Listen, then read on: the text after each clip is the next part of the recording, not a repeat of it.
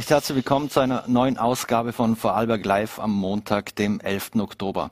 Österreich hat nicht nur einen neuen Bundeskanzler, sondern auch einen neuen Außenminister. Und dieser Außenminister ist am Vorarlberger, heißt Michael Lienhardt und sein Bruder ist der längst in dem Bregenzer Bürgermeister gewesen, Markus Lienhardt. Und mit Markus Lienhardt wollen wir später über seinen Bruder sprechen. Zudem dürfen wir in der Sendung noch begrüßen Neos Abgeordnete Abgeordnete Henrike Brandstötter, mit der wir über das neue Medienförderungsgesetz oder ein, ein Medienförderungsgesetz sprechen wollen und warum sie so eine Passion für Afrika hat.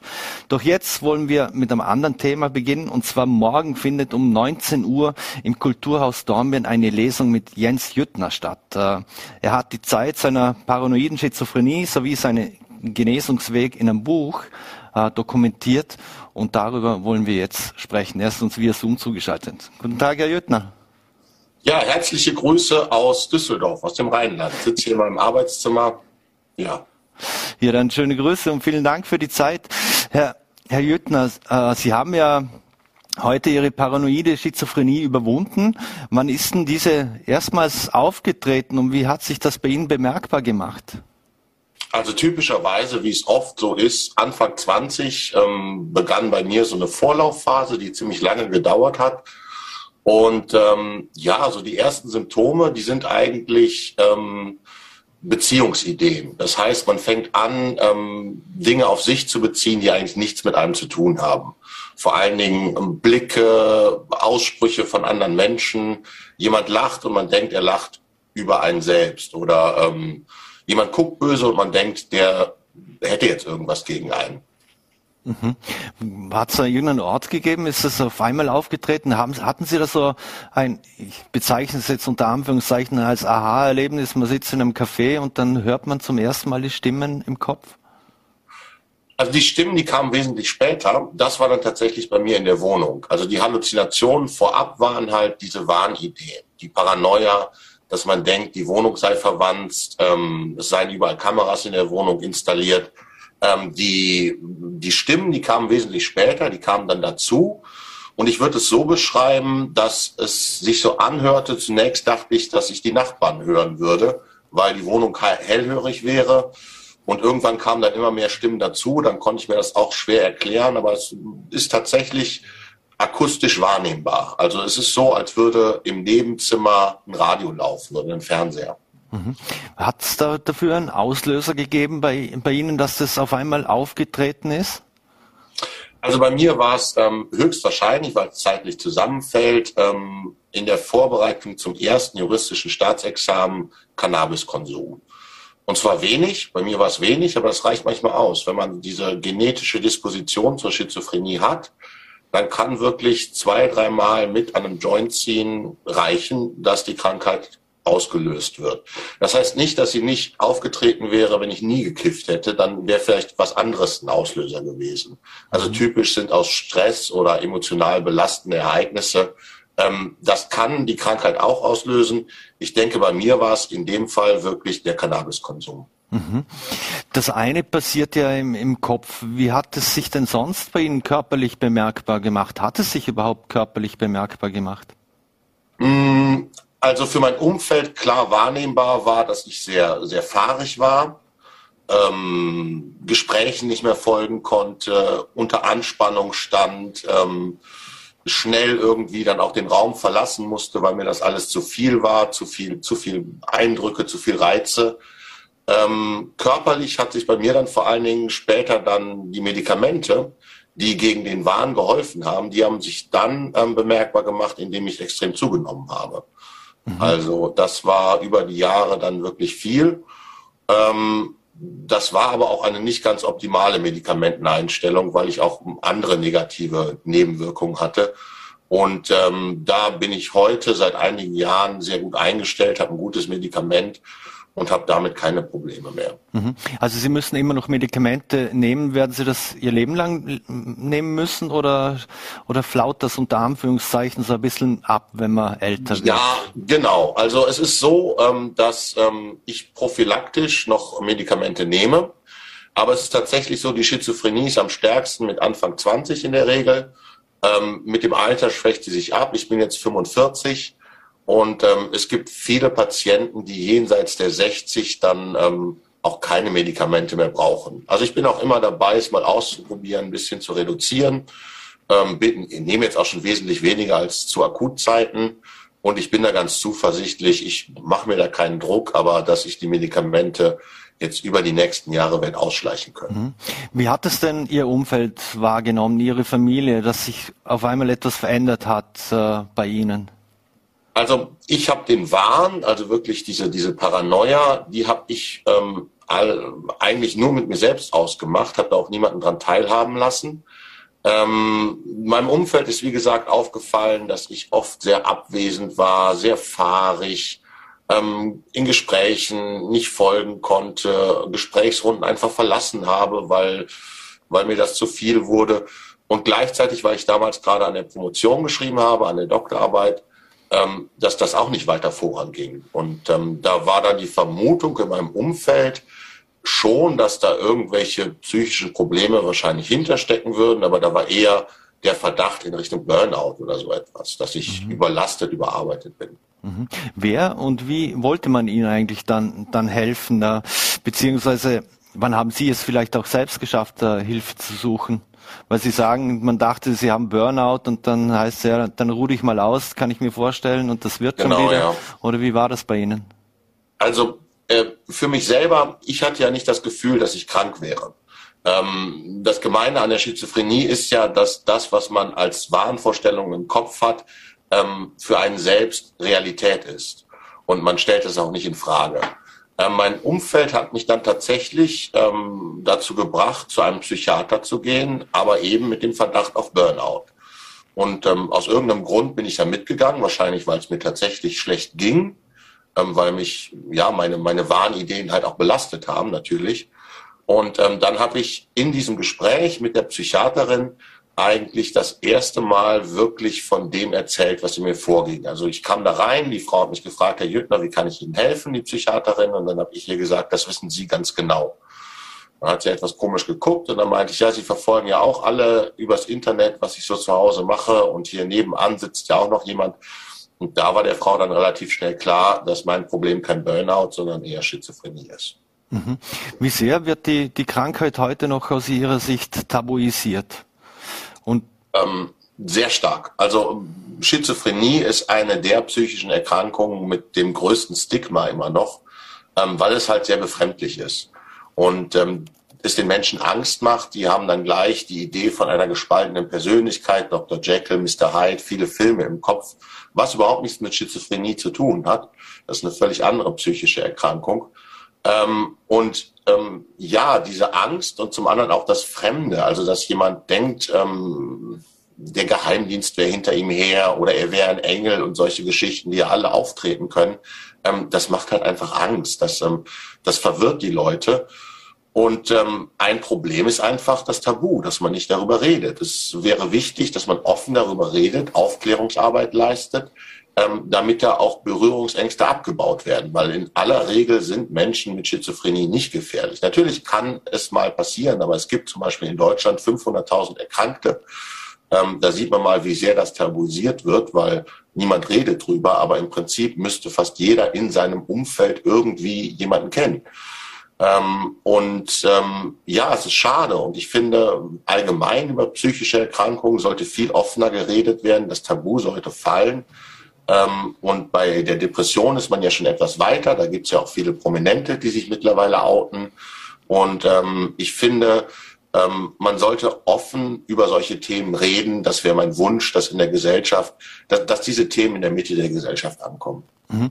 Wenn Sie Filme angesprochen haben, haben, was für Rolle haben eben so, spielen so Filme bei dieser Tabuisierung? Ich denke auch sonst an Beautiful Mind oder Shutter Island, was ist da alle, alles Also das gibt. sind interessante Filme. Beautiful, Beautiful Mind ist ein guter Film, ist natürlich Hollywood, ne? das ist ähm, nicht die Realität, mhm. aber es trifft das ganz gut. Und Shutter Island finde ich auch einen, einen, spannenden Film, keine Frage. Ähm, aber wenn man mal sieht, wie Menschen mit psychischer Erkrankung in Thrillern, ob jetzt Bücher oder Filmen besetzt sind, ähm, dann ist es immer der Täter, vor dem man Angst haben muss.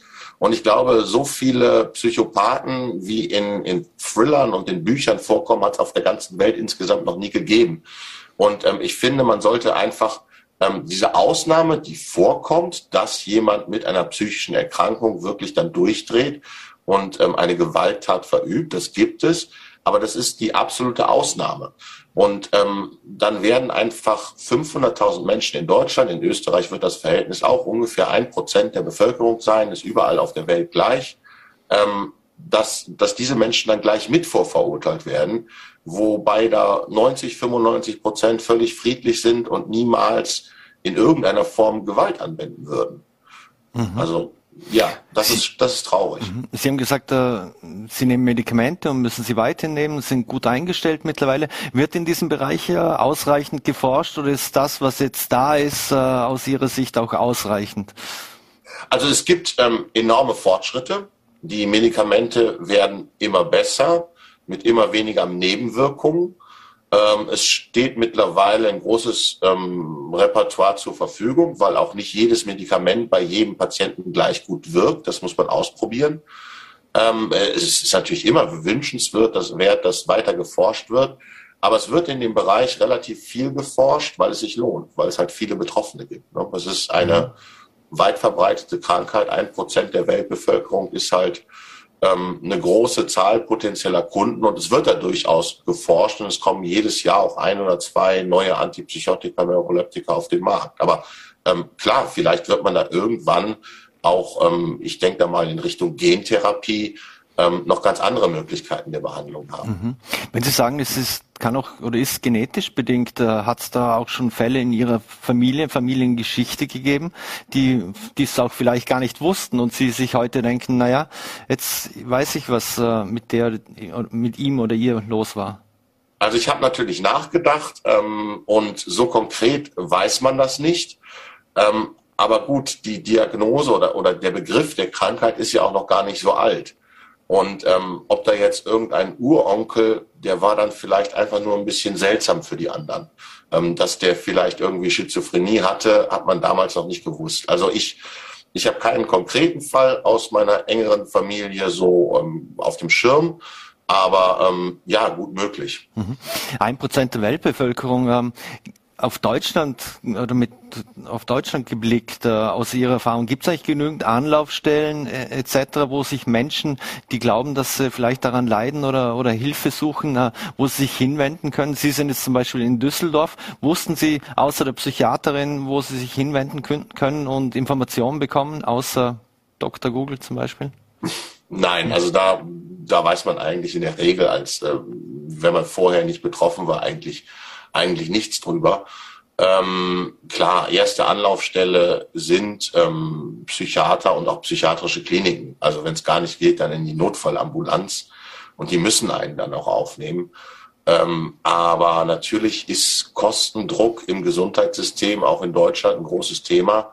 Und ähm, da ist die Versorgung dann auch der Kranken in der Klinik und auch später ähm, nicht unbedingt optimal. Also die Zeit, die sich ein, ähm, ein behandelnder Arzt in einer psychiatrischen Klinik pro Patient nehmen kann, ähm, die dürfte durchaus mehr sein. Aber das gibt ähm, die Personaldecke einfach nicht her. Und ähm, dann ist schade, dass ähm, viele, viele Betroffene, viele Patienten ähm, ein Neuroleptikum, ein Antipsychotikum, also so ein Medikament erhalten, ähm, was vielleicht nicht optimal zu ihnen passt dann aber aus Zeitgründen nicht weiter geschaut wird, ob man was Besseres findet, sondern eher mit dieser eher suboptimalen Medikamenteneinstellung erstmal wieder nach Hause geschickt wird und ähm, dann unnötig, sag ich mal, an Lebensqualität einbüßt. Mhm.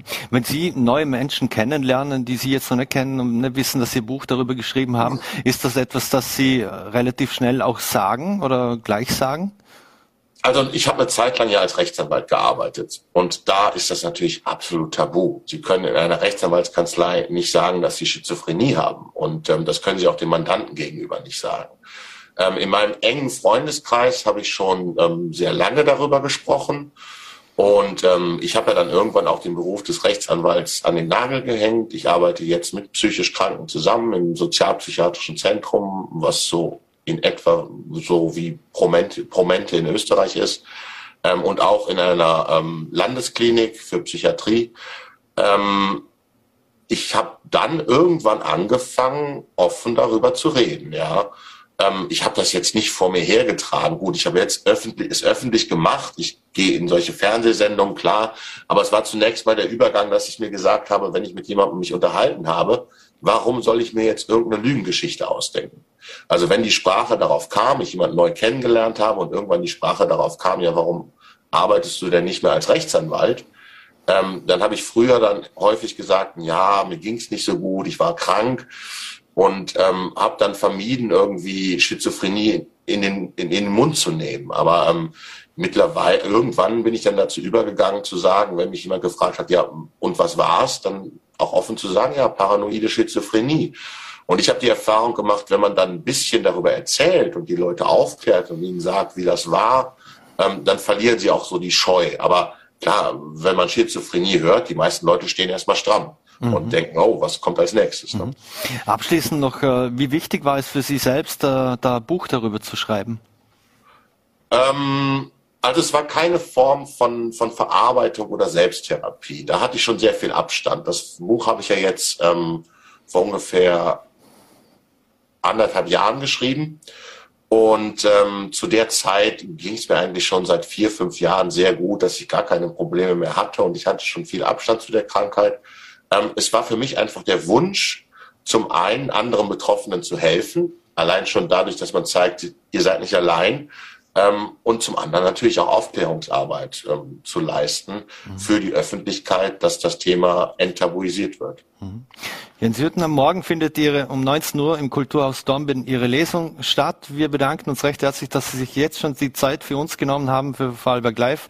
Den Link, wo man sich anmelden kann, werden wir nachher gerne veröffentlichen. Vielen Dank, alles Gute nach Düsseldorf und bleiben Sie gesund. Ja, liebe Grüße in den Vorarlberg. Dankeschön. So, meine Damen und Herren, und wir wechseln jetzt das Thema und kommen zu unserem nächsten Gast. Und zwar unser nächster Gast ist uns auch via Zoom zugeschaltet, ist der ehemalige Bregenzer Bürgermeister Markus Lienhardt. Sein Bruder Michael Lienhardt wurde heute als neuer Außenminister angelobt. Und was für ein Mensch Michael Lienhardt ist, darüber wollen wir jetzt mit Markus Lienhardt sprechen. Vielen Dank für die Zeit, Herr Lienhardt. Ah, Sie sind noch gemutet, glaube ich. Wir, wir können Sie nicht hören. Ihr Mikrofon ist aus. Kriegen wir aber sehr gleich hin. Jetzt müsste es oder? Jetzt ist perfekt. Jetzt ist perfekt. Guten Abend. Grüß Gott. Herr Lienhardt, es wurde ja im Vorfeld und in den letzten Tagen eigentlich viel spekuliert. Jetzt steht es fest, Ihr Bruder ist neuer Außenminister. Wie und wann haben Sie denn davon erfahren? Das Witzige ist, dass mein Bruder am Wochenende bei mir war, auf Besuch mit seiner Frau. Wir haben am, am Samstag eine Bergtour unternommen, weil das Wetter wirklich traumhaft schön war. Und am, und am Sonntag ist er dann wieder nach Paris und am Sonntag, am späteren Abend kam die Botschaft. Und ja, schon etwas Besonderes und äh, kein alltäglicher Schritt, keine alltägliche Frage. Oder wenn das Telefon mittet, man fragt, du los, magst du nicht Außenminister werden, oder? Also wurde die Frage vermutlich auch nicht gestellt. Also bei der Bergtour wusste er es noch nicht? Nein, bei der Bergtour wusste er es noch nicht. Ja. Mhm. Und dann äh, haben Sie sich dann noch ausgetauscht, äh, nach diesem, wo er das Telefonat gekriegt hat. Tauschen Sie sich in, in so Fragen aus? Ja, selbstverständlich. Ich meine, wir haben ein ganz enges Verhältnis, auch mit dem, mit dem Dritten im Bunde, mit der dritten Bruder, der, Johannes und überhaupt in der ganzen Familie. Und selbstverständlich tauscht man sich da auf. Und ich muss gestehen, für mich war es nicht ganz, ganz, ganz überraschend. Wenngleich eine große Entscheidung, äh, äh, wenn sie dann tatsächlich fällt, wenn der Schritt tatsächlich gesetzt wird, äh, natürlich etwas ganz Besonderes ist. Aber so ganz aus dem Leeren ist es für mich nicht gekommen, weil äh, ich meinen Bruder kenne, insbesondere seinen riesigen äh, Erfahrungsschatz in außenpolitischen Themen, äh, die verschiedenen Stationen seines Lebens, die er immer perfekt gemeistert hat. Insofern hat es mich nicht wirklich ganz, ganz, ganz überrascht. Mhm. Sie waren der längst dienende Bürgermeister in Bregenz. Ihr Bruder zuletzt Botschafter in Paris. Ihr Vater war Diplomat. Äh, wurde Ihnen beiden das Gehen für Politik sozusagen in die Wiege gelegt? Ich glaube, dass unsere Familie immer schon eine sehr politische Familie war. Wobei politisch möchte ich so verstanden wissen, dass uns das Geschehen im öffentlichen Raum äh, immer interessiert hat. Es war bei uns am Mittagstisch, vor allem mit dem Vater, immer ein großes Thema. Und er hat uns auch so erzogen, dass man sich interessiert, dass man sich einbringt, dass man die Dinge hinterfragt, dass man nicht einfach alles schluckt, was so, bitte nicht falsch verstehen, in der Zeitung oder im Volatile kommt. Mhm. Und mit dieser Entziehung im, im Rucksack äh, äh, sind wir auf den Weg gegangen. Ich meinen Weg, der zweite Bruder äh, seinen Weg, auch sehr erfolgreich, und der Michael seinen außenpolitischen Weg. Wobei äh, spannend ist, dass äh, es nie mein Berufsziel war, in die Berufspolitik zu gehen, schon gerne Bürgermeister zu werden, wohingegen er von allem Anfang an, also äh, vom ersten Tag, wo er Räder hat können, war es für ihn klar, dass er in die Fußstapfen des Vaters treten will und diesen Weg ins Ausland äh, in den diplomatischen Dienst an eine Botschaft gehen will. Ihr Bruder ist ja ein Jahr jünger, also Sie sind sozusagen der kleine Bruder. Was für Erinnerungen haben Sie dann. Aber ich bin der kleinere, ja. Der genau. Was für Erinnerungen haben Sie dann an Ihre gemeinsame Kindheit? Was war er für ein Bruder? Ja, also ich möchte vorausschicken, dass wir das Riesenglück hatten, dass wir ein wirklich ein ganz tolles Elternhaus hatten eine, und eine ganz tolle Familie. Wir sind im Ausland aufgewachsen, bedingt durch den Beruf vom Vater in der Türkei. Äh, viele Jahre dann der Zeit in Zürich, äh, viele Jahre in Bagdad, für mich eigentlich die prägendste Zeit. Und damit, äh, wenn man so auf dem Berg ist, äh, denn ist diese engste Zelle, in der man zu Hause ist, und das ist die Familie, Papa, Mama und die Geschwister, ist natürlich der, der, ein ganz enger Ring. Und der hat bei uns sowas von perfekt funktioniert. Äh, unsere Eltern haben uns so erzogen und so mitgenommen, dass es eigentlich vollkommen wurscht war, wer wo man sie werden. Wir waren immer zu Hause. Und dieses Zuhause war Mama, Papa, die Familie und äh, natürlich auch die Geschwister. Mhm. Darüber hinaus habe ich manch wichtige Stationen meines Lebens äh, sehr eng neben meinem älteren, älteren Bruder verbracht. Natürlich die ganze Kindheit, wo man natürlich beieinander ist, äh, gestritten hat, gespielt hat, gelacht hat, voneinander gelernt hat, sich kennengelernt hat, wie das halt so ist, wenn Geschwister benannt sind. Äh, wir waren sehr knapp aufeinander, knapp ein Jahr, oder ein bisschen mehr als ein Jahr, ja. Äh, das heißt, mit zunehmendem Alter wird der Altersunterschied verschwindet, das heißt, die Nähe wird noch intensiver. Äh, dann gemeinsame Zeit im Internat, in der Stelle Matutina, dann Bundesheer, auch dort die gleiche Laufbahn, äh, dann Studium und so weiter und so weiter. Und nach dem Studium haben sich die Wege dann ein bisschen getrennt. Ich bezog nach Fradenberg, er ist in diplomatischen Dienst. Der dritte Bruder ebenfalls ins Ausland. Die Mama war in Wien. Aber erstaunlich, dass das Familienleben hat keine Sekunde darunter gelitten. Wir heben Zähne wie Pech und Schwebel. Und das ist für mich eigentlich das größte Kapital, das man mitgibt. Mhm. Sie haben es angesprochen, Sie waren auch in Bagdad und haben dort eine internationale Schule besucht und auch sonst viel unterwegs auf der Welt. War das immer ein großes Abenteuer, so viel auf Achse zu sein? Überhaupt nicht. Und zwar einzig und allein deshalb, weil es meine Eltern, meine Mutter, mein Vater immer verstanden haben, uns mitzugeben, dass zu Hause dort ist, wo die Familie ist und wo man sich wohlfühlt. Damit war es eigentlich wurscht, wo wir waren. Ganz im Gegenteil. Ich habe ein Riesenglück gehabt, bereits in der Jugend sehr viel von dieser Welt zu sehen, andere Kulturen zu erleben, andere Sprachen lernen, lernen, zu können. Und, und ich glaube schon, dass das, also mich hat's geprägt. Man sieht die Welt anders, wenn man weiß, dass sie am eigenen Gartenzaun nicht hält. Mhm. Was ist Ihrem Bruder wichtig, wenn es um Familie und persönliche Beziehungen geht? Was, wie würden Sie ihn da als Mensch beschreiben? Ja, der war der Älteste in diesem Dreierbund, oder? Und äh, ich glaube, in jeder Familie, wo drei Brüder so nah benannt sind, der Älteste ist derjenige, dem man sehr früh Verantwortung überträgt, auf den man am meisten schaut, der die härtesten Grenzen vorgegeben bekommt, weil es sind für die Eltern ist natürlich beim ersten besonders perfekt machen, äh, der bedacht sein muss, oder? Der immer vernünftig sein muss und so weiter. Das hat ihn geprägt. Der, der mittlere, der zweite, ist dann derjenige, der, äh, der, der diese Grenzen aufbrechen kann, aufbrechen tut, nämlich nur ein bisschen rebellisch.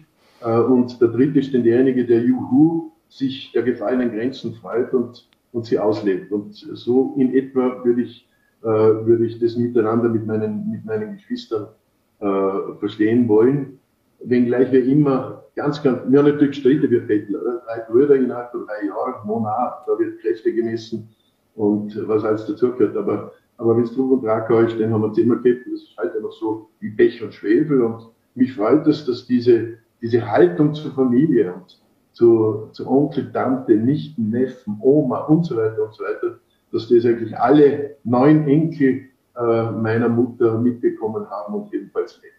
Mhm. Grenzen aufbrechen. Sie beide gehören der Studentenverbindung KHV Babenberg Wien an. Gibt es Erinnerungen an gemeinsame Feste? Hat er sie dort eingeführt? Nein, äh, ich habe schon erwähnt, dass wir sehr viele Dinge parallel gemacht haben, und zwar ohne den anderen zu kopieren, sondern weil wir vom Elternhaus einfach in diese Richtung geprägt waren. Und äh, so zum Beispiel eben auch der Schritt in den CV, den ich wieder tun möchte, äh, weil er einfach, oder ich glaube, der Mensch braucht ein stabiles Wertegerüst, im Leben durchzukommen. Und äh, das haben wir vom Elternhaus mitbekommen und auf diesem Weg haben wir es gefestigt, denke ich. Und äh, ich bin dankbar dafür. Mhm. Abschließend, Sie haben den Weg in die Lokalpolitik gewählt. Ihr Bruder war immer sehr international und, uh, unterwegs. Ähm, war das, hat sich das so abgezeichnet, dass Sie in der, der in der, im Ländle blieb und Ihr Bruder die große weite Welt sucht? Das ist eigentlich witzig, oder? Wir, sind im, Ausland aufgewachsen, der Vater Diplomat, immer unterwegs. Und dennoch war für uns alle Brandberger und Bregenz, das Haus der Großeltern, eigentlich immer das, was man so mit der Heimat äh, identifiziert. Oder? Und äh, ich weiß nicht warum, mir hat es bereits im Laufe des Studiums immer und immer öfter ins Land gezogen. Äh, ich bin auf die Alp gegangen und so weiter und so weiter. Mein, mein Bruder da eine in Amerika Franzose war, oder? Und nach dem Studium war es dann dasselbe hier, mit entschieden ins Land zurückzukommen, nach Bregenz zurückzukommen. Meine Brüder sind den internationalen Weg gegangen, ja.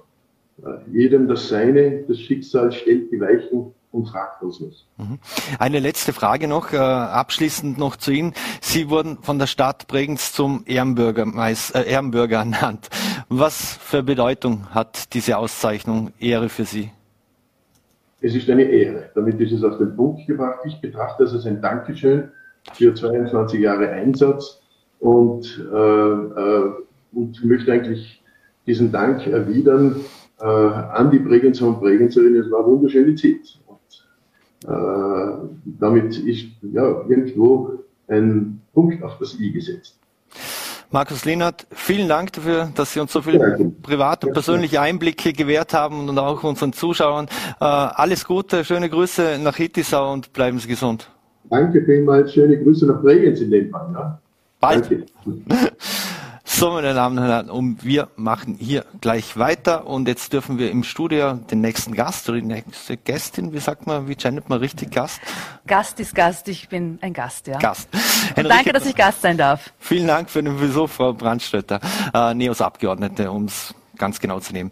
Frau Brandstötter, wir haben einen neuen Bundeskanzler und Außenminister seit heute. Was sind so für Sie die dringendsten Herausforderungen, die diese neue Regierung angehen muss? Haben Sie zwei, drei Stunden Zeit, weil es gibt eine Menge an Herausforderungen. Wir, wir versuchen es mal in fünf Minuten zu packen. Also das Allerwichtigste ist, dieses türkise System muss sich ändern. Und ich sehe mit dem Bundeskanzler, mit dem neuen Bundeskanzler Schallenberg, der kaum ist er angelobt, dann auch schon dem türkisen System, nämlich kurz äh, die Treue schwört, jetzt nicht unbedingt den Weg der Erneuerung. In meinem Bereich ist, das ist Medienpolitik vor allem, haben wir eine Menge Baustellen, die wir dringend angehen müssen. Mhm. Liegt das vielleicht daran, dass der Gerald Fleischmann hatte die Funktion als Medienbeauftragter im Kanzleramt zurückgelegt und ist beurlaubt? Ebenso der, der Sprecher Johannes Frischmann. Also funktioniert die Message Control im Bundeskanzleramt offensichtlich nicht mehr so gut, weil, wie, oder wie ist das so zu erklären, dass der Herr Bundeskanzler Schallenberg hier gleich so einen Treueschwur leistet? Also bei Gerald Fleischmann war man sich ja nie sicher, ist er jetzt Medienbeauftragter in Kanzlerfragen oder Kanzlerbeauftragter in Medienfragen. Er hat immer durchgegriffen in den Redaktionen. Seine, seine Anrufe, seine unguten Anrufe und Interventionen äh, füllen ja mittlerweile Tagebücher äh, von Chefredakteuren. Mhm. Ähm, dass er jetzt abberufen würde, das ist völlig klar und selbstverständlich. Das ist völlig untragbar. Das sind Beschuldigte auch in Strafverfahren. Das bedeutet aber nicht, dass das System deswegen weg ist. Bundeskanzler Kurz gibt es nach, äh, den ehemaligen Bundeskanzler Kurz gibt es nach wie vor als mächtigen Parteichef, als äh, Clubobmann im Nationalrat und damit wird dieses türkise System weitergezogen. Mhm. Es sind ja eigentlich alles seine Vertrauten auf Ministerposten nach wie vor. Ähm, ist das aus Ihrer Sicht jetzt ein bisschen kritischer zu sehen oder ist es eigentlich kritischer zu sehen, dass die eigentlich alle angekündigt haben, sie würden auch zurücktreten, wenn der Bundeskanzler nicht so selbstlos gewesen wäre und selbst die Reis Altbundeskanzler die Reißleine gezogen hätte? Äh, ja, es ist als, auch als politische Beobachterin, als besorgte Abgeordnete ähm, wirklich äh, irritierend, dass sie einerseits hier die Treue geschworen haben, äh, der eine oder andere hat dabei aber auch äh, schon das Messer in der Hand gehabt, aber ähm, sie sind jetzt weiterhin auf ihren Posten, auf ihren Positionen, putzen sich ab, als wäre nichts gewesen, so wir marschieren jetzt weiter. Das ist in höchstem Maße irritierend. Ähm, und ich ähm, frage mich, wie lang dieses System auch weiter Bestand haben wird. Mhm. Hatten Sie am Wochenende Alexander Schallenberg auf dem Zettel, dass er nachfolgen wird? Nein, aber ich habe mich auch am Wochenende vor allem mit dem türkisen System auseinandergesetzt, vor allem mit der, mit der Inseratenkorruption, mit gefälschten Umfragen, mit diesem unglaublich demokratiezersetzenden Skandal, den wir da erlebt haben in den mhm. letzten Tagen. Mhm. Zu dem kommen wir gleich. Äh, in Bezug auf Neuwahlen haben sich fast alle zurückgehalten. Äh, wie stehen Sie dazu? Wären Sie dafür, dass wir eine Neuwahl haben?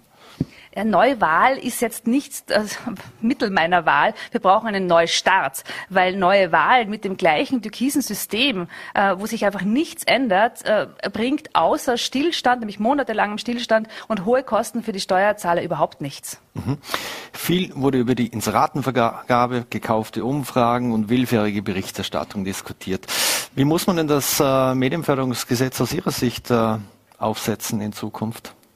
Das muss man vielleicht auch den Zuseherinnen und Zusehern ein bisschen erklären, mhm. weil Medienpolitik ist immer so ein bisschen eine B2B-Angelegenheit, wo Expertinnen und Experten oder auch Medienmacherinnen und Macher untereinander oder miteinander sprechen. Aber ganz selten interessiert sich der Bürger, die Bürgerin dafür. Das ist immer ein bisschen eine abstrakte Angelegenheit. Dabei ist es extrem relevant. Es ist für die Bürger extrem relevant zu wissen, was steht in der Zeitung und kann ich mich darauf verlassen, dass das, was hier abgedruckt wird, auch stimmt. Es ist ja auch jetzt eine Frage der Selbstachtung für viele Medien zu sagen, Moment einmal, das ist nicht unsere Zeitung, das ist nicht das System, mit dem wir arbeiten. Bei uns kann man mhm. keine gekauften Umfragen platzieren und dann noch mit ordentlichen Inseraten garnieren. Zum mhm. Medientransparenzgesetz, da geht es unter anderem darum, dass äh, alle öffentlichen Stellen und auch die Ministerien einmelden müssen, wann haben sie wofür Geld in Medien ausgegeben, wo wurden Inserate geschaltet, in welchem Aufwand und was war eigentlich ähm, der, der, der Grund des Inserates.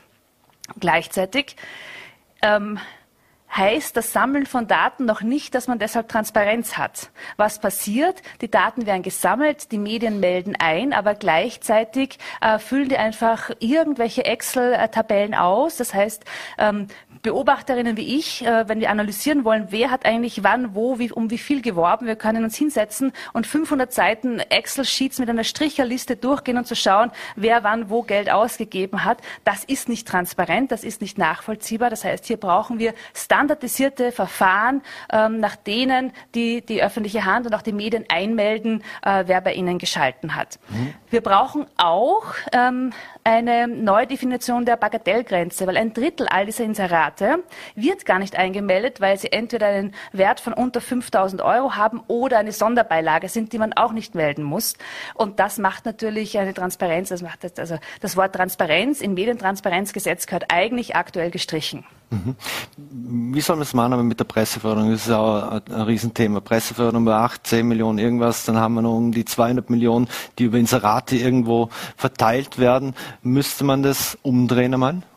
Absolut. Also wir haben in Österreich einen sehr kleinen Medien- und Zeitungsmarkt, aber gleichzeitig muss der prosperierend sein. Wir brauchen eine Vielfalt an Angeboten, damit die Bürgerinnen und Bürger sich auch selber eine Meinung bilden können und kritische Informationen auch nachlesen oder nachsehen, nachhören können. Mhm. Jetzt ist diese äh, Presseförderung liegt bei derzeit nicht einmal neun Millionen Euro. Sie ist wirklich sehr niedrig dotiert, auch im mhm. Vergleich zu anderen Ländern. Auf der anderen Seite haben wir die öffentliche Hand, die mit über 220 Millionen Euro pro pro Jahr wirbt. Das heißt, es ist ein völliges Missverhältnis der Kräfte. Und, was man auch nicht vergessen mhm. darf, die Parteien haben mittlerweile Parteienförderungen, äh, die völlig durch die Decke krachen, die viel zu hoch sind und organisieren sich mit diesem Geld jetzt eigene Medien. Sie, sie schaffen Blogs, sie schaffen eigene äh, Publikationen, um hier auch nochmal einen Bypass zu legen rund um klassische Medien. Und dieses System muss sich aufhören. Mhm. Ein Riesenthema ist ja auch die GIS. Und jetzt der, der Noch-ORF-Chef Rabitz will ja die Erhöhung von 8% der GIS-Gebühren. Wie sehen Sie das? Sie sind ja auch ehemalige ORF-Mitarbeiterin, waren äh, viele Jahre bei FM4. Äh, wie sehen Sie diese Frage und diese Erhöhung, diese geplante? Also ich war vor 25 Jahren, eineinhalb Jahre FM4-Mitarbeiterin. Ich mag und schätze den Sender sehr. Ich mag und schätze auch viele Mitarbeiterinnen und Mitarbeiter im ORF. Man muss aber auch sehr klar und kritisch sagen, der ORF kommt seinem eigentlichen Auftrag, nämlich Public Value, also äh, Mehrwert für die Gesellschaft zu produzieren, nicht in der Form nach, in der der Form auch nachkommen mhm. sollte. Ähm, er produziert ähm, Hollywood-Filme nicht. Er produziert sie nicht, sondern er, er, er zeigt Hollywood-Filme, mhm. er zeigt äh, am Nachmittag äh, stundenlang Melke mittendrin und ähnliche Formate, die in einem öffentlich-rechtlichen Sender eigentlich überhaupt nichts zu suchen haben. Er ist gleichzeitig für Mitarbeiterinnen und Mitarbeiter, für junge Menschen nicht mehr interessant. Äh, der ORF wird in den nächsten Jahren ein großes Personalproblem haben. 600 junge Menschen fehlen. Die sehen sich nicht mehr in einem ORF, der so behäbig ist, der auch aufgeblasen ist, der sich auch verzettelt hat. Mhm. So, und jetzt wollen sowohl der scheidende äh, Generaldirektor als auch der zukünftige Generaldirektor acht Prozent Erhöhung der GIS-Gebühren haben und feiern sich auch noch dafür, mhm. weil sie könnten ja auch zehn Prozent beantragen. Mhm. Und das sage ich ganz klar. Also das kommt überhaupt nicht in die Tüte, hier eine Erhöhung zu haben, ohne ein Konzept vorzulegen. Was passiert eigentlich mit dem Geld? Was ist der strategische Plan dahinter? Wo kann man jetzt auch schon Gelder einsparen und wo kann man sie dann klug hin investieren? Und dem nicht genug, Sie wollen ja auch eine Erweiterung des Kundenstamms dann haben. Es gibt die sogenannte Streaming-Lücke. Wer mhm. heutzutage kein klassisches Fernsehkastel oder Radiogerät zu Hause hat, sondern über ein Handy oder ein Laptop schaut, der zahlt keine GIS-Gebühren. Und diese Lücke, die soll geschlossen werden. Das ist auch in Ordnung, dass die geschlossen wird, weil es gibt keinen nachvollziehbaren Grund, warum die einen zahlen und die anderen nicht. Aber als erstes eine Erhöhung beantragen und dann den Kundenstamm erweitern. Und es sind circa 145.000 Haushalte, die dann noch dazukommen würden. Ja, das geht natürlich nicht. Mhm.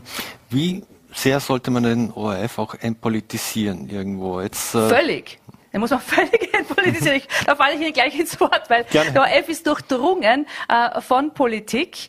Ähm, er ist durchdrungen äh, von, von Gremien, die ähm, entscheiden, wer wann wo welche Positionen bekommt. Allen voran der Stiftungsrat. Aber das geht auch runter bis in die Landesstudios, wo die Landeshauptleute per Gesetz ein Anhörungsrecht haben. Das heißt, sie können bestimmen, anhören, bestimmen. Mhm. Wer wird äh, neuer Landesdirektor oder Landesdirektorin? Und die Politik hat bei diesen Entscheidungen wirklich nichts verloren.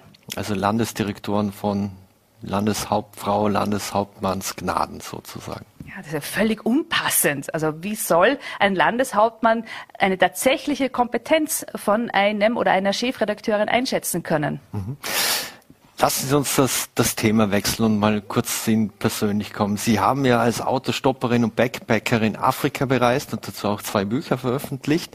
Woher kommt diese Passion zum afrikanischen Kontinent?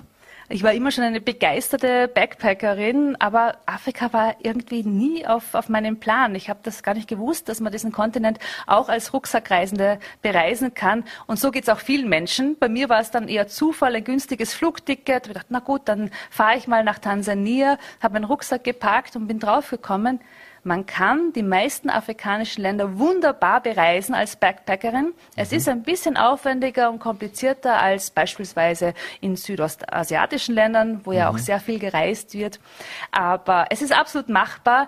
Man hat wunderbare Erlebnisse und ich habe es auch ein bisschen zu meiner, zu meiner Mission gemacht, den Menschen den afrikanischen Kontinent näher zu bringen, weil mir aufgefallen ist, in der Berichterstattung kommen vor allem Krisen und Katastrophen vor. Unser Afrika-Bild ist geprägt äh, von sehr negativen Dingen, von Hunger, von Krankheit, von HIV-Aids, ähm, mhm. was aber den größten Teil des Kontinents überhaupt nicht betrifft. Da mhm. leben Menschen wie Sie und ich mit Träumen, Wünschen und Hoffnungen, die sich überhaupt nicht sehr unterscheiden von dem, äh, wie wir unser Leben gestalten wollen. Mhm. Und Gleichzeitig hat der Europäer ganz wenig Ahnung vom afrikanischen Kontinent und mir ist aufgefallen, Warum? Man hat zu wenig Ahnung vom Alltagsleben der Afrikaner. Also gibt es da eine Bar, wenn ich ein Bier trinken möchte? Gibt es da eine Frühstückspension, wo ich übernachten kann? Was macht der Afrikaner, wenn ihm langweilig ist? All diese Fragen können die meisten Menschen hier nicht beantworten. Aber wenn man ihnen hilft, diese Fragen zu beantworten, wenn sie ein bisschen mehr vom Alltagsleben der Afrikaner mitbekommen, dann haben sie auch Lust, äh, diese, diese Länder zu bereisen und kommen drauf, wir unterscheiden uns gar nicht großartig. Mhm. Viele werden wahrscheinlich daran denken, wenn sie an Afrika denken, denken an Flüchtlingswellen, denken an Migranten, an Menschen, die, die zu uns kommen wollen, ein neues Leben wollen. Ähm, welche Rolle oder wie viel, soll man sagen, sind wir auch selber an dem Ganzen schuld, indem wir in Afrika zum Beispiel unsere Lebensmittel dorthin exportieren, wir bringen unseren Müll etc. nach Afrika. Was hat das Ganze für einen Einfluss auf, das, auf die Menschen und das Leben dort? Also wir haben natürlich ein äh, völlig falsches Afrika-Bild und wir haben auch falsche Erwartungen in diesem Kontinent. Meiner Meinung nach müssen wir Afrika als unseren Nachbarkontinent betrachten. Das ist auch ein Zukunftskontinent und zwar im Guten wie im Schlechten. Wir haben ein sehr starkes Bevölkerungswachstum in den afrikanischen Ländern. Man rechnet damit, dass das ab 2050 abnimmt, aber bis dahin auch noch steigt. Demgegenüber stehen viel zu wenige Jobs. Es müssten 20 Millionen Jobs pro Jahr in afrikanischen Ländern kreiert werden, damit die jungen Menschen überhaupt in Lohn und Brot sind. Das passiert nicht. Und mhm. gleichzeitig haben wir eine Entwicklungszusammenarbeit, die schon ordentlich Staub angesetzt hat, wo es, wo es dringend neue Impulse braucht. Und vor allem braucht es den Blick, dass der afrikanische Kontinent, das sind ja ähm, nicht nur Menschen, wo Europa Angst haben muss, dass sie sich auf den Weg machen, sondern das sind ähm, Geschäftspartner, das sind Konsumentinnen und Konsumenten. In Afrika ist zu Jahresbeginn die größte Freihandelszone der Welt entstanden. Die mhm. afrikanischen Länder müssen unter sich noch viele Hemmnisse und, und Zollabkommen abbauen, aber dann ist das ein richtig interessanter Markt und das muss ja auch für uns, auch für unser kleines Österreich sein. Hier haben wir die Möglichkeit, unser duales Ausbildungssystem als Exportschlager ähm, in afrikanische Länder zu bringen. Wir haben die Möglichkeit, äh, Produktionsstätten zu gründen und ich ich finde, dort sollte Unterstützung hin. Das muss gesichert werden. Brunnen bauen, das können die Afrikaner selber auch ausgezeichnet. Da brauchen sie nicht unsere hochnäsige Expertise. Mhm. Vergibt Europa da auch eine Chance, wenn man sich überlegt, zum Beispiel, wie, wie aktiv die Chinesen in, äh, in Afrika sind? Absolut. Die, die Chinesen haben sehr früh erkannt, äh, wie relevant der afrikanische Kontinent ist, nicht nur wegen der Bodenschätze, ähm, sondern auch, äh, weil es äh, fruchtbares Land gibt, wo man natürlich auch dann die eigene Bevölkerung ganz gut ernähren kann, wenn man die Landwirtschaft opti optimiert. Und das, das tun sie auch sehr erfolgreich und nicht immer mit den schönsten Mitteln. Also Menschenrechte stehen ja auf der chinesischen Agenda jetzt nicht ganz oben. Aber was ganz oben steht auf der chinesischen Agenda ist, wann immer es einen neuen Präsidenten gibt, der erste Weg, die erste Auslandsreise führt in afrikanische Länder und das haben europäische Länder überhaupt nicht am Radar. Mhm. Wie problematisch ist es äh, für den Arbeitsmarkt auch in diversen afrikanischen Ländern? Man weiß, wenn die Chinesen kommen, die bringen auch meistens ihre eigenen Arbeitskräfte mit oder auch in sehr großen Zahlen bringen sie die Arbeitskräfte mit, sichern sich alle Rohstoffe, was, was nur geht, investieren natürlich auch in Infrastruktur, aber immer, also nicht ohne Eigennutz. Absolut, aber die Afrikanerinnen und Afrikaner sind auch viel selbstbewusster geworden. Die lassen sich nicht mehr alles gefallen, die stellen auch Forderungen. Und es ist aber natürlich vielerorts auch eine Frage vom politischen Personal. Also ich brauche gute Politikerinnen und Politiker, die ähm, transparent handeln, die frei von Korruption sind und dann würden solche Machenschaften auch ganz schnell abgestellt werden. Hier braucht der Kontinent noch ein bisschen, um diese alte Politikerkaste in vielen Ländern loszuwerden. Aber ich habe dann große Hoffnung in die jungen Menschen und vor allem in eine Mittelschicht, die entsteht. Es entstehen allerortens, also zumindest vor der Pandemie, es ist jetzt ein bisschen schwierig, ähm, zarte kleine Mittelschichten. Und die wollen ordentliche Schulen haben für ihre Kinder, die wollen ein Bildungssystem haben, die wollen ein Gesundheitssystem haben, das kein Witz ist, die wollen Straßen haben, die funktionieren und machen auch den eigenen Machthabern Druck. Und das ist auch richtig so. Lassen Sie uns aus der großen, weiten Welt zurückkommen, hier ins kleine Vorarlberg, ins kleine Ländle. Ähm, Sie sind heute Abend zu Gast äh, zum, im Carla Vintage Store im, im Regens zum Kamingespräch und dort geht es unter anderem, äh, warum es so große Lohnunterschiede zwischen Männern und Frauen gibt. Äh, was sind die, warum gibt es diese großen Lohnunterschiede nach wie vor aus Ihrer Sicht? Ist das alles noch hausgemacht? Äh, liegt das an den Unternehmern oder liegt es sogar an unserem Steuersystem?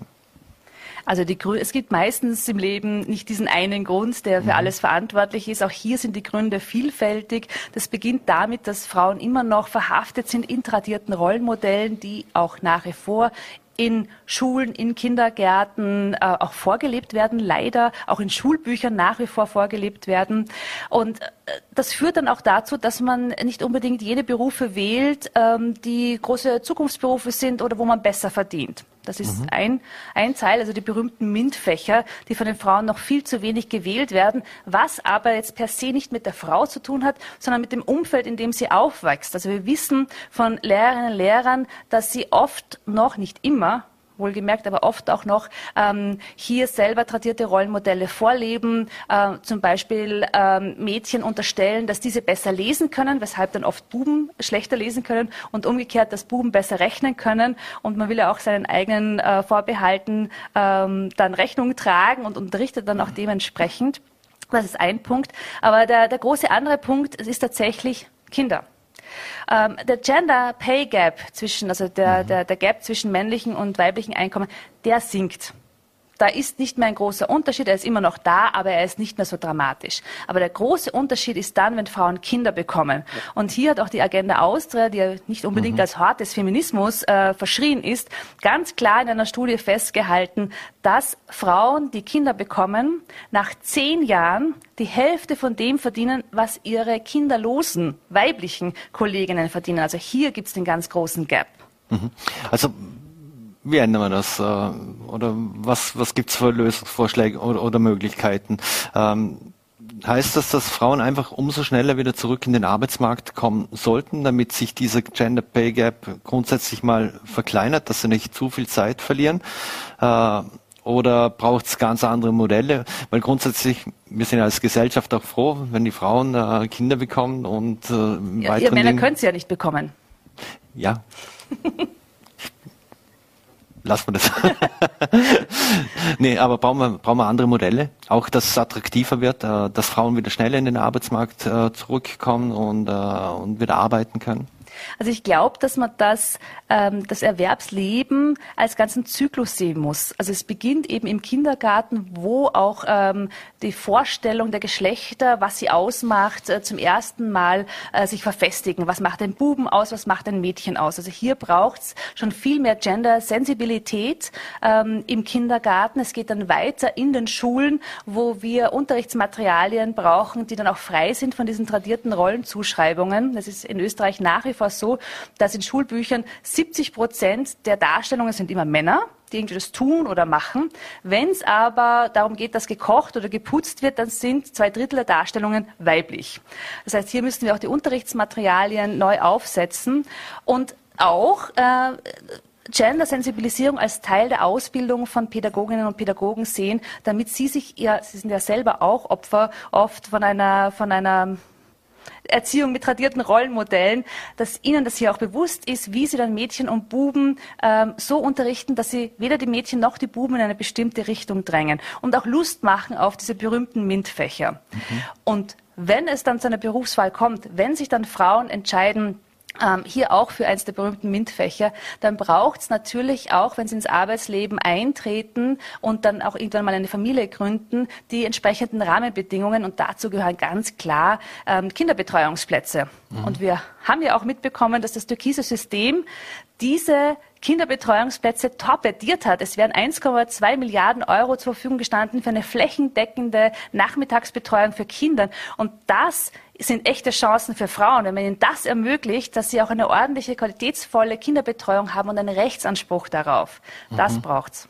Wie glauben Sie, sehen die, abschließend noch, wie glauben Sie, sehen die, die jungen Menschen das oder, oder auch äh, junge Frauen das? Die sind im Prinzip immer wieder connect, überall connected, zu jeder Zeit connected. Äh, die wissen, äh, was in der Welt geschieht oder wir hoffen, dass sie wissen, was, was da draußen passiert. Da wissen doch auch die meisten, dass es nicht mehr diese klassischen Rollenbilder gibt. Ja, aber zwischen dem, was man weiß äh, und dem, was man lebt, liegt dann schon auch noch ein Unterschied. Also einerseits, äh, ich bin ja auch ein bisschen connected und sehe dann auf Instagram, wie junge Frauen äh, sich ergehen in Häkeln, Stricken, Kochen, Putzen äh, und Insta-Videos drüber machen und dass da habe ich auch noch Aber nur, Angst, eine dass, Challenge wir, ist. dass wir hier ein bisschen äh, einen, einen Backlash erleiden, weil das sollte natürlich nicht das Ziel sein, äh, nur zu kochen, zu putzen, zu häkeln und zu stricken. Ähm, aber ich, ich glaube, was es braucht, ist, dass beide Geschlechter neue Angebote an Rollen haben. Wenn die einzige soziale Funktion eines Mannes ist, dass er das Geld nach Hause bringt, und dann sieht man, dass in einer Pandemie schneller mal ein Job weg ist oder eine Firma zusperren muss, und damit ist der Mann auch dieser sozialen Rolle beraubt, dann ist das ja für ihn auch nicht angenehm. Das heißt, wenn wir uns jetzt fragen nach der Pandemie, wie werden wir als Gesellschaft resilienter, wie können wir auch zukünftigen Herausforderungen, Pandemien begegnen, dann müssen wir uns auch die Frage stellen, wie können wir neue Familienformen oder Partnerformen auch wirklich mit Leben befüllen, damit sowohl Männer als auch Frauen unterschiedliche Möglichkeiten haben, ihr Leben zu gestalten, außerhalb dieser klassischen Rollenzuschreibungen. Mhm. Eine letzte Frage, die die Sie auch heute Abend sicher gestellt bekommt. Äh, wollen junge Mädchen und Frauen überhaupt noch Familie und Beruf vereinen? Die Alternative wäre nur Familie oder nur Beruf? Nur Beruf oder nur Familie? Ja, natürlich wollen sie das vereinbaren. Also das ist völlig klar. Man will ja auch Handlungsoptionen haben und Möglichkeiten haben, ähm, auszuwählen, wie man sein Leben gestaltet. Und die Aufgabe der Politik ist es hier einfach, die Rahmenbedingungen zu schaffen. Ich persönlich ärgere mich immer wahnsinnig, wenn konservative Politikerinnen sagen, ach, ich will, mein Ziel ist es, dass die Frau ähm, frei entscheiden kann, ob sie Vorstandsvorsitzende wird oder Hausfrau. Und das ist Sand in den Augen streuend, weil wenn ich nicht die Möglichkeit habe, dass ich mein Kind qualitätsvoll betreue, wenn ein Bürgermeister darüber bestimmt, ob es einen Kindergartenplatz gibt oder nicht, dann bestimmt er auch darüber, ob ich Vorstandsvorsitzende werde oder Hausfrau. Und ich möchte, dass die Frauen diese Entscheidung selbst treffen können und dass es nicht abhängig ist von Bürgermeistern. Henrike Brandstötter, vielen Dank für den Besuch bei Vorarlberg Live. Heute Abend noch im Carla Vintage Store in Bregenz zu Gast. Wir sagen Danke für den Besuch bei Vorarlberg Live und bleiben Sie gesund. Vielen Dank für die Einladung. Danke. So, meine Damen und Herren, und das war's schon wieder mit Vorarlberg Live. Wir würden uns freuen, wenn Sie morgen wieder einschalten, 17 Uhr, VNRT, VollRT oder Lende TV. Vielen Dank fürs Dabeisein, einen schönen Abend und bleiben Sie gesund.